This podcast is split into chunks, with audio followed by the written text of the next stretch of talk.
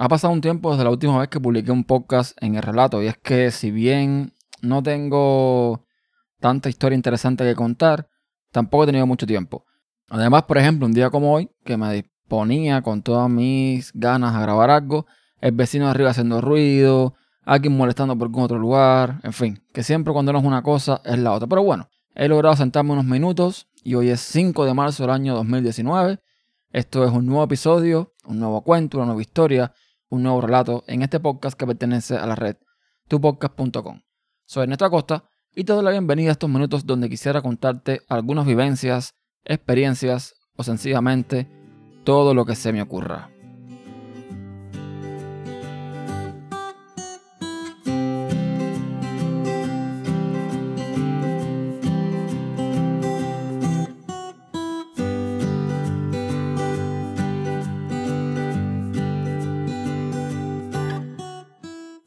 ¿Y de qué vengo a hablarle hoy? Vengo a hablarles hoy de Amazon. Ya saben que grabé un episodio donde les conté cómo funciona más o menos todo el servicio de entrega porque había algunas personas que se estaban quejando por determinados motivos, con razón o sin razón. El tema es que hoy vengo a traerle tres problemas que tengo con Amazon y bueno, eh, vamos a empezar por el tema de las entregas.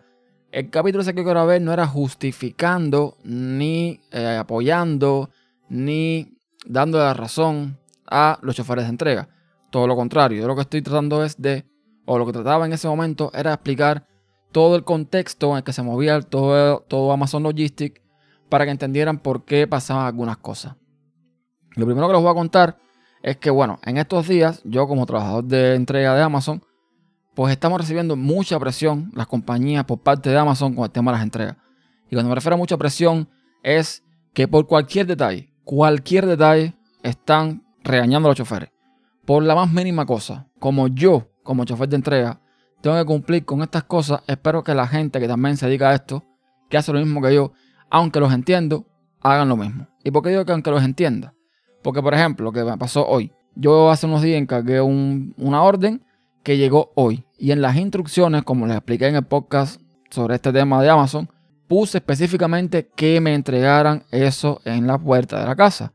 Porque yo estaba en la casa hoy y quería ese paquete hoy en mis manos. El punto es que se hizo la entrega, pero el chofer se pasó las instrucciones por el arco del triunfo y dejó el paquete en la oficina de arrendamiento. Bueno, ok, no pasa nada. No me hizo caso. No cumplió. Perfecto.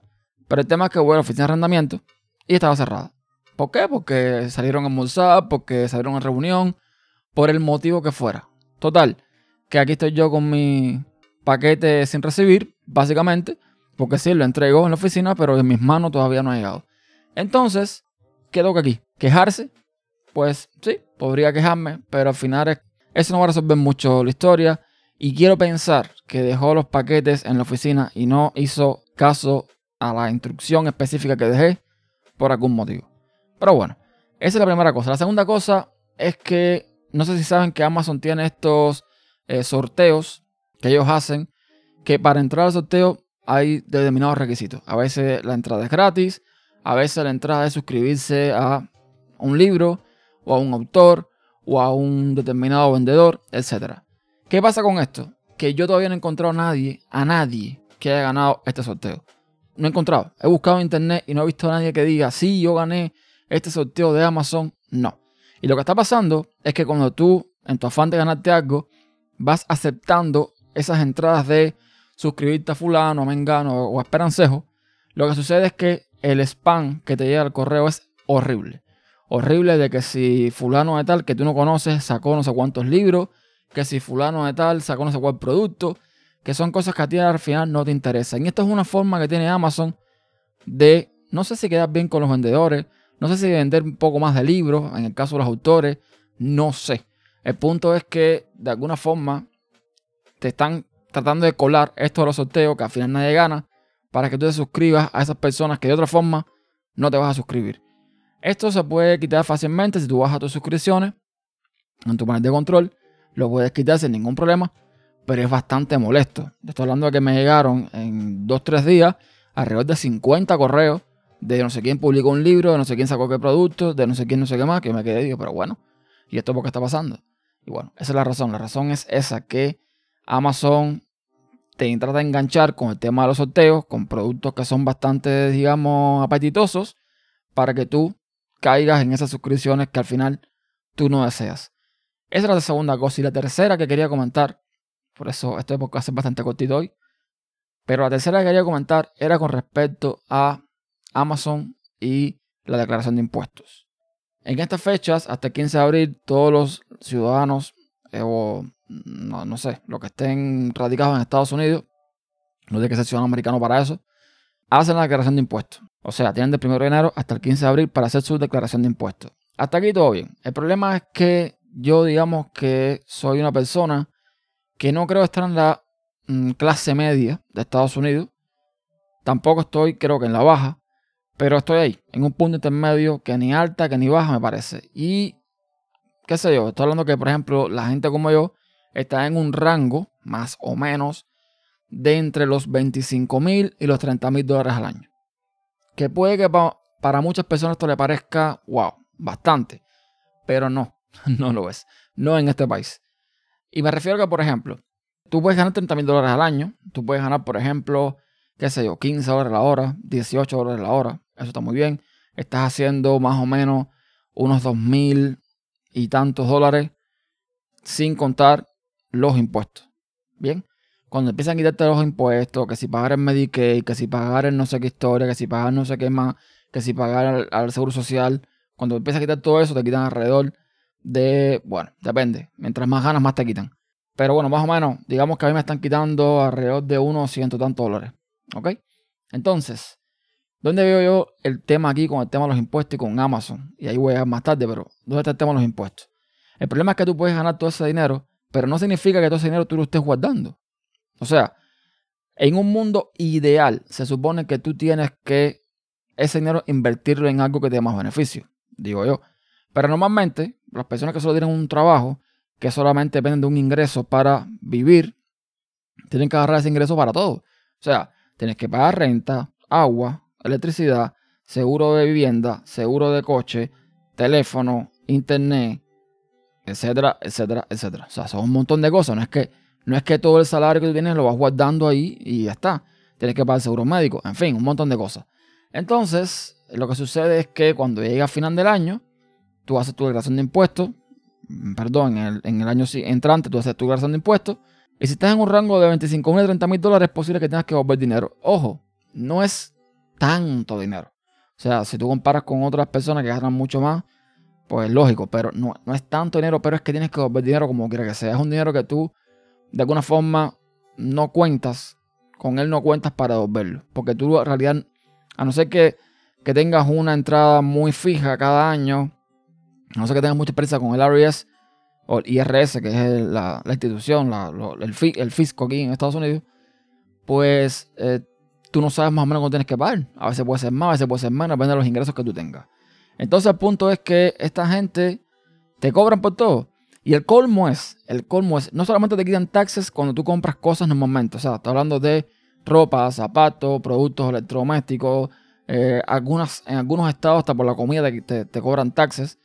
No solamente están quitando taxes por eso, sino que además, cuando tú, eh, por ejemplo, vas a recibir dinero de ellos, porque tienen que devolverte dinero, le ponen taxes a ese dinero. O sea, por ejemplo, el año pasado a mi mujer, como ella compró un auto nuevo, no sé qué más, pues el IRS tuvo que devolverle como mil dólares. Una historia esa. Y de esos mil dólares le cobraron taxes. O sea, el mismo IRS le cobró taxes esos mil dólares que tenía que devolverle. Y por lo tanto no llegaron mil, llegaron menos. Entonces todo un mecanismo ahí. Y, y, y, te puede que preguntes, ok, ¿y dónde entra Amazon en todo esto? Bien, resulta que en Estados Unidos, Amazon y Netflix, no sé cuáles otras compañías similares estarán en esta, en esta lista, pagan cero dólares de impuestos. Y cuando digo cero, es cero. Mientras tú, que eres de la clase baja, media, quizás alta, no sé. No montar la alta porque ya la alta entraría en casi que los millonarios y toda esa historia. Pero si tú eres de la clase media, baja, tú tienes que mantener este país. Tú eres el contribuyente número uno de este país. Sin embargo, Amazon, que gana billones, billones, no paga un dólar de impuesto en los Estados Unidos. Está bien, puede generar empleo, pueden hacer lo que tú quieras, pero es que Amazon, incluso cuando Amazon abre una sede en una ciudad, en un estado, ese estado le hace subvenciones a Amazon para que esté ahí. Porque sí, van a abrir empleos, pero le dan incentivos todavía.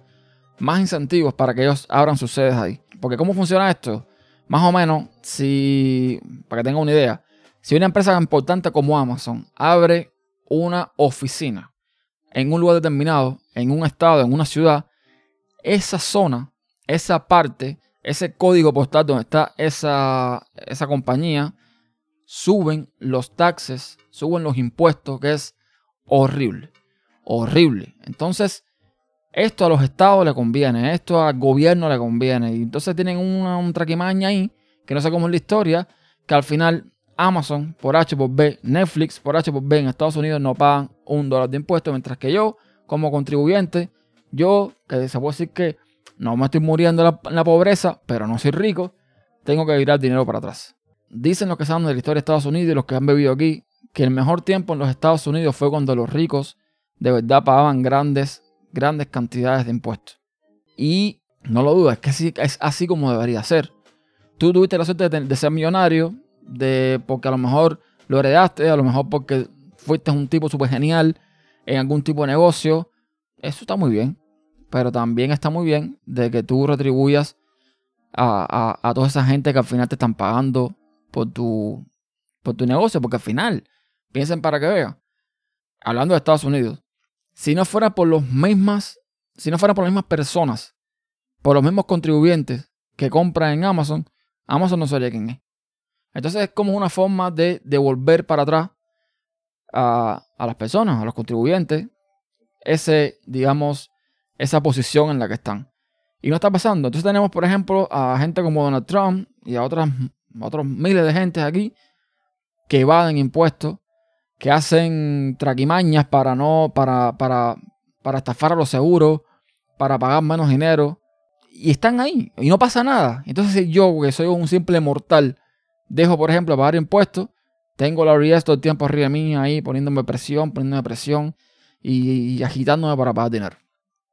Es injusto, es injusto y no sé cómo, cómo funciona esto, pero bueno, desgraciadamente así funciona. Y no, y no me vengan con, o sea, por favor, no vengan con no el capitalismo, porque eso pasa en todos los lugares. Hay capitalismo, hay socialismo, los impuestos se pagan, los impuestos hay que declararlos, eso pasa en todos los lugares, pero no sé, me parece que aquí hay algo un poquito injusto con el tema, por ejemplo, de compañías como Amazon que no pagan un dólar. Un dólar no pagan de impuestos. Y nada, de eso era el tema de hoy. Tenía otro más para tratar, pero no me voy a meter en ese jardín porque al final es algo que es muy de cada cual. Pero iba básicamente en esas personas que tienen una vida de mierda y se la pasan poniendo en las redes sociales sus logros, sus viajes y sus cosas que cualquiera piensa que son los más felices del mundo y en la vida muy real son gente que están hasta vacía. Y nada, eso es todo por hoy. Gracias por escuchar y hasta el próximo episodio. Chao.